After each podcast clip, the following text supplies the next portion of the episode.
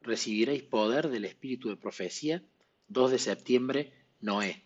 Dijo luego Jehová Noé, entra tú y toda tu casa en el arca, porque a ti he visto justo delante de mí en esta generación. Génesis 7.1. En los días de Noé, la maldad del mundo llegó a ser tan grande que Dios no podía soportarla más, y dijo, raeré de sobre la faz de la tierra los hombres que he creado. Génesis 6.7. Pero se compadeció de la raza humana, y en su amor proveyó un refugio para todos los que lo aceptaran. Le dio a Noé el mensaje que debía proclamar a la gente, no contenderá mi espíritu con el hombre para siempre. Génesis 6.3. Se le indicó a Noé que construyera un arca y que al mismo tiempo predicara que Dios enviaría un diluvio de agua sobre la tierra para destruir a los impíos. Los que creyeran el mensaje y se prepararan para ese acontecimiento mediante el arrepentimiento y la reforma recibirían perdón y serían salvos, pero la resistencia continua a los ruegos y las advertencias del cielo, dadas por su siervo Noé, los separarían de Dios y como resultado la misericordia y el amor infinito cesarían en sus súplicas. El Espíritu de Dios continuó luchando con el hombre rebelde hasta que casi expiró el tiempo estipulado. Cuando Noé y su familia entraron al arca y la mano de Dios cerró la puerta, el Dios de la misericordia, al dejar el trono de oro, terminó la intercesión por el pecador culpable. No todos los hombres de esa generación eran paganos e idólatras en el más amplio sentido de la palabra. Muchos tenían conocimiento de Dios y de su ley, pero no solo rechazaron el mensaje del fiel predicador de justicia, sino que utilizaron su influencia para evitar que otros obedecieran a Dios. A todos les llega el día de la prueba y de decisión. Esa generación tuvo su día de oportunidad y privilegio mientras Noé hacía resonar la nota de advertencia acerca de la destrucción venidera. Pedro cedieron sus mentes al control de Satanás antes que al de Dios, y él los engañó, como lo hizo con nuestros primeros padres. Les presentó oscuridad y falsedad en lugar de luz y verdad, y ellos prefirieron sus sofisterías y mentiras, porque les resultaban aceptables al estar en armonía con sus vidas corruptas, mientras que la verdad, que podría haberlos salvado, fue rechazada como un error. Ahora vamos a hablar 10 minutos con nuestro Papá del Cielo o con Jesús. Ayer vimos el foco en disfrutar. En la Biblia, por supuesto que está que pidamos y que pidamos todo lo que necesitamos.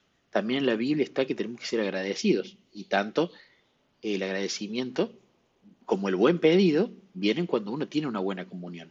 El agradecimiento eh, no brota espontáneamente de nuestra naturaleza pecaminosa, porque no somos agradecidos por naturaleza pero se tiende tanto a que la oración sea únicamente pedir y agradecer que no hacemos otra cosa.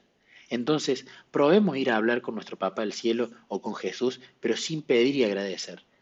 Vamos a ver y enfrentarnos ante una realidad, que muchas veces no tenemos de qué hablar si no es pedido y agradecimiento.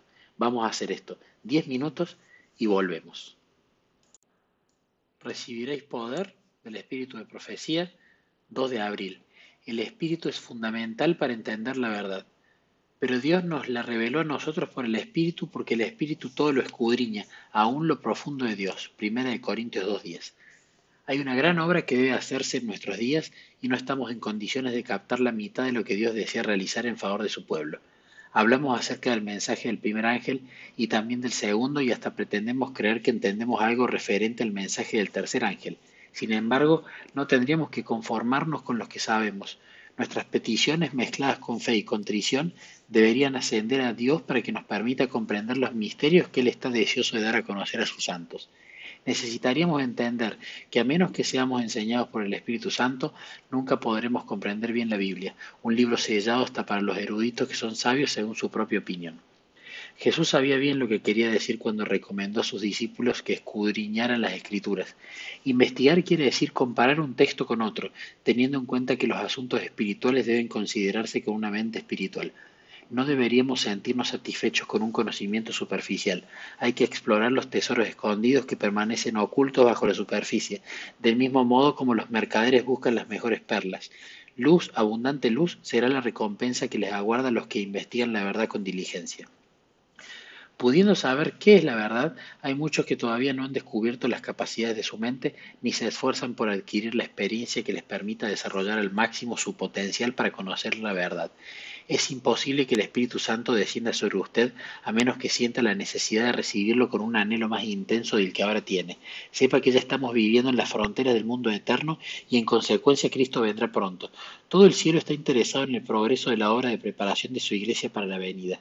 Si alguna vez hubo un pueblo que necesitó prestar atención al testigo fiel que aconsejó a la iglesia de la Odisea a ser celosa y arrepentirse ante Dios, somos nosotros, quienes hemos recibido verdades estupendas para este tiempo, pero no hemos vivido a la altura de los privilegios y las responsabilidades que se nos han confiado. Perdimos mucho por no haber vivido la luz de las verdades solemnes que profesamos creer.